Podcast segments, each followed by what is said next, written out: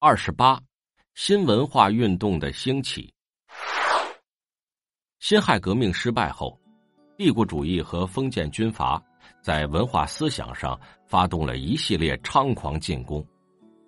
奴化思想和复古思潮形成一股强大的逆流，尊孔尚孟成风，读经声浪高涨，什么孔道会、尊孔会等团体如毒草丛生。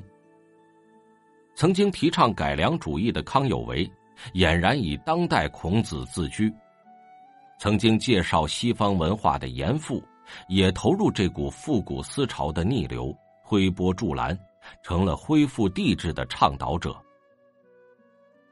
封建余孽们企图以这些叫嚣来消除辛亥革命的思想影响，麻痹人民的斗志，巩固反动统治。就在这时，一些先进的知识分子针锋相对，发动了一场旨在反对封建复古文化和封建专制政治的斗争，这就是新文化运动。新文化运动兴起的标志是《新青年》杂志的创刊。当时的资产阶级、小资产阶级知识分子中的激进民主主义者。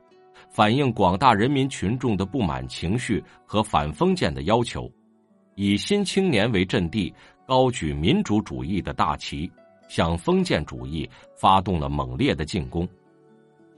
它原名《青年》，一九一五年九月创刊于上海，一年后才改称《新青年》，主编为陈独秀。陈独秀是安徽怀宁人，出身书香门第。从小受到严格的教育，熟读四书五经。十七岁时，以第一名的成绩考上了清朝的秀才。前来祝贺的亲友乡邻几乎把他家门槛都给踏破了，认为这是莫大的光荣。可陈独秀却恨透了这种选拔人才的制度。一八九七年，他愤然离开了束缚多年的腐儒式生活，到浙江。求是书院攻读新学，后来参加了辛亥革命，二次革命失败后流亡到日本。一九一五年回国后，他已经是一个激进的民主主义者了。一九一六年十二月，著名的教育家蔡元培出任北京大学校长，提出了思想自由、兼容并包的治校方针。对北大实行整顿和改革。一九一七年一月，声望日高的陈独秀受聘为北大文科学长，新青年编辑部也随同迁往北京。在此前后，到北大文科任教的还有李大钊、鲁迅、胡适、钱玄同、刘半农、沈尹默等人。他们都是《新青年》杂志的主要撰稿人。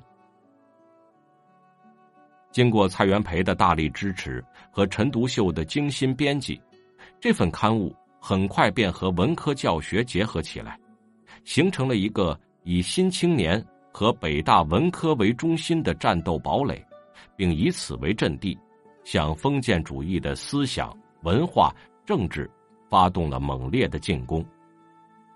早期的新文化运动，主要是提倡民主与科学。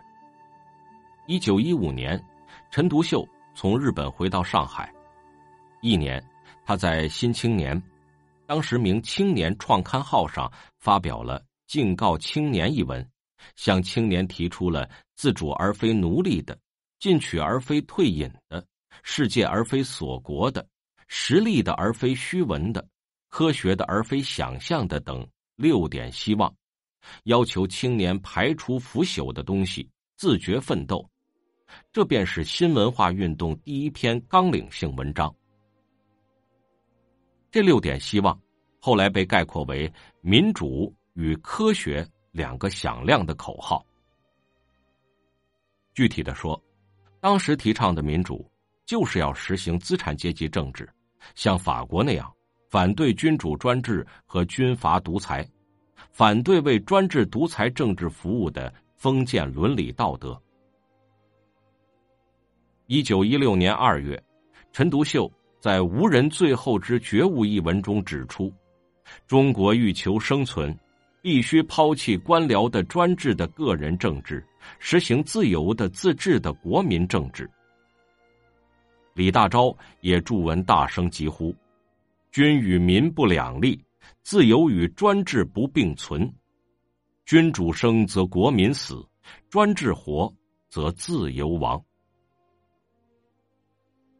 当时提倡的科学，就是指自然科学和看待客观事物的观点，即要用科学来说明真理，看什么事情都要依照科学的法则。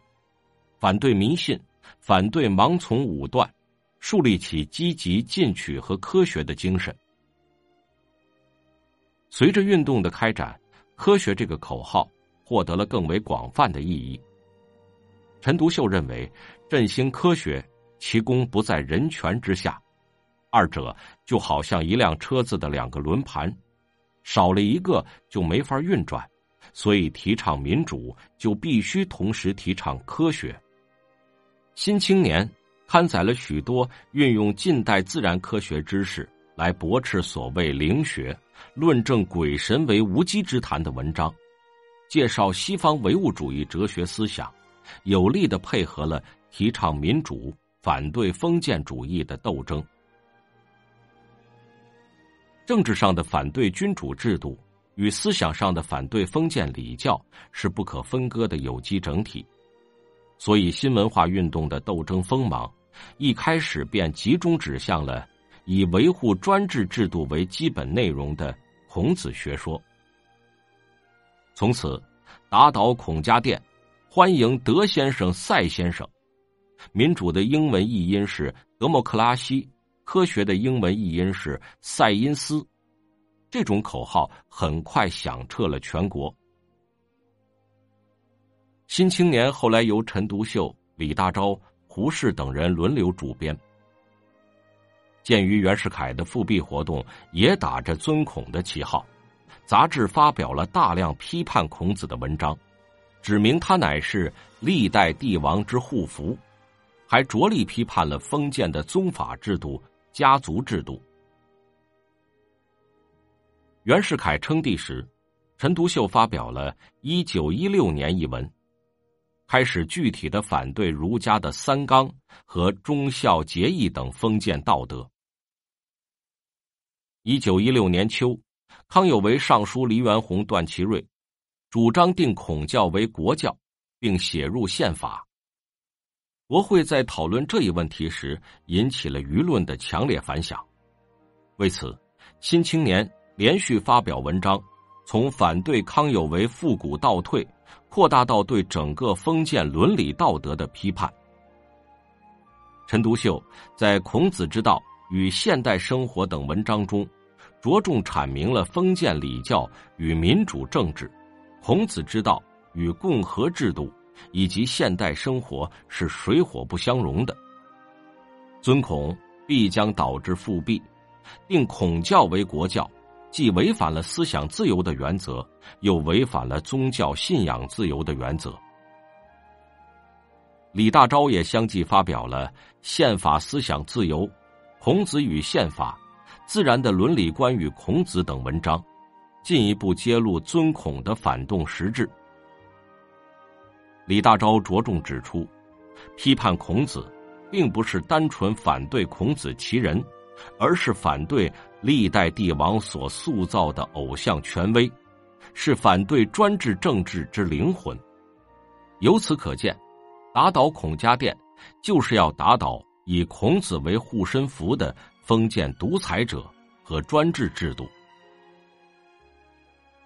在《新青年》上撰文反对封建礼教的，还有吴虞、鲁迅等一批激进的民主斗士。其中尤以鲁迅最为积极热情。他的文章犹如一把把锋利的匕首、头枪，逼得论敌理屈词穷，难以招架，败下阵来。随着斗争的发展，《新青年》从一九一七年起，着重提出了文学革命的主张。起初，胡适写了一篇文学改良刍议的文章。提出用白话文代替文言文，用白话文学代替古文文学。这篇文章就其实质来说，仍是改良主义的。他主要要求改变文学形式，至于文学的内容，他只是说取言之有物，不做无病呻吟，并没有明确指出文学的社会内涵和文学的社会意义。但他毕竟引起了对文言文和封建文学的批判，产生了广泛而积极的影响。这一时期，真正喊出了文学革命口号的还是陈独秀。一九一七年二月，他在《新青年》上发表了《文学革命论》，提出了自己的三大主张，即推倒雕琢的阿谀的贵族文学。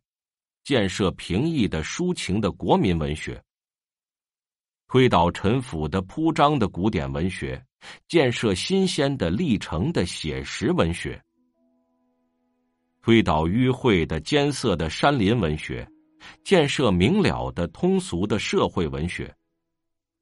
这三大主张旗帜鲜明，有破有立，既涉及了文学革命的形式，又涉及了文学革命的内容。有力的推动了运动的健康发展。此后，钱玄同、刘半农等人都积极主张作文写信改用白话，并加标点符号。刊物编排要左排横移。一九一八年五月，《新青年》发表了鲁迅的白话文小说《狂人日记》。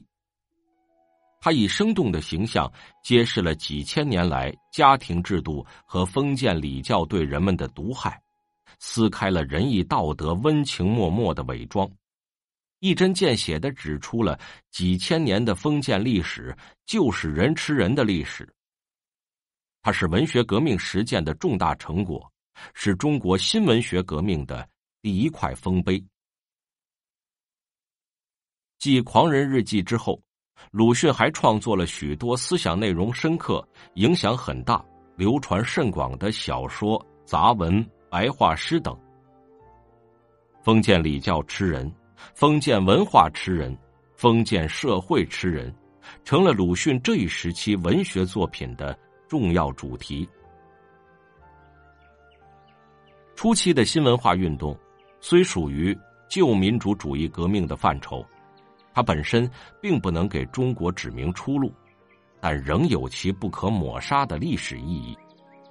它在政治上和思想上，给了封建主义以前所未有的沉重打击，在思想界形成了一次新的思想解放潮流，特别是对青年知识分子打破封建旧思想的束缚起了积极的启蒙作用，加速了中国人民的觉醒。与此同时，他还为五四运动奠定了思想基础，也为马克思列宁主义在中国的传播创造了不可缺少的有利条件。一九一九年，五四运动爆发，新文化运动便以更加迅猛的步伐向前发展，古老的中国从此进入一个崭新的革命阶段，新民主主义革命的新阶段。